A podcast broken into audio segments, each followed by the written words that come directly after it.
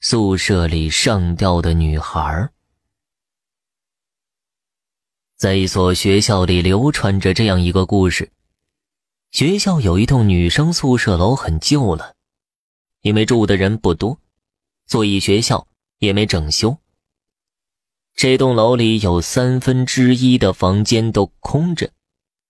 小兵和小乐是刚住进来的新生。第一天晚上，深夜，他们隐约听到有很凄惨的哭声从走廊传来。以后几天每晚都是这样，听得令人毛骨悚然，无法入睡。于是他们就向学姐们说起这件事儿了。开始，同学们一口否认这种事儿。但经不住小兵和小乐的追问，终于说出原因：在这栋楼里某一间寝室，曾有一个女生上吊自杀了。小兵是一个无神论者，一听这话就不信了。晚上的哭声肯定是有人装神弄鬼，今晚我就去拆穿他。说着，他离开了。胆小的小乐还没反应过来。但学姐们的话并没讲完，后来的话只有小乐听到了。这天晚上，小兵和小乐都没睡着，半夜十二点刚过，隐约的哭声又飘来了，咿咿呀呀的，令人汗毛倒竖。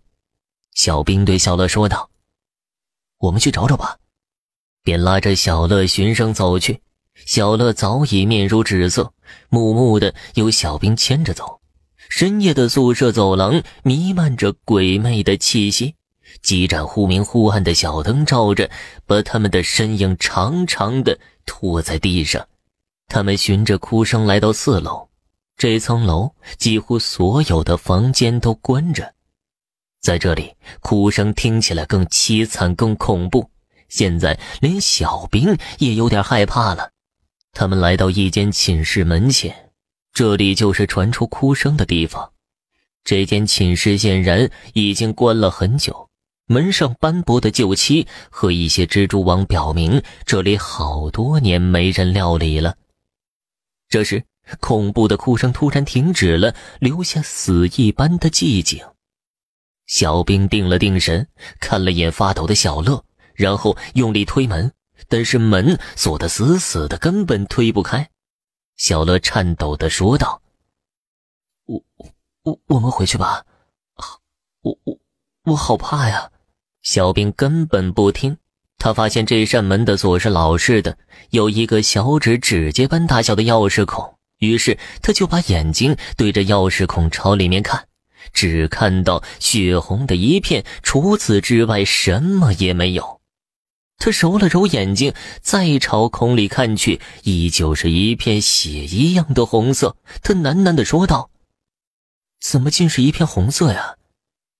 听到这话，小乐一下子瘫倒在地上，发青的嘴唇颤抖的说道：“学姐说，那女生吊死的时候，眼睛被血染红了。小兵，她的眼珠是红色的。”好了，听众朋友。本集播讲完毕，感谢您的收听。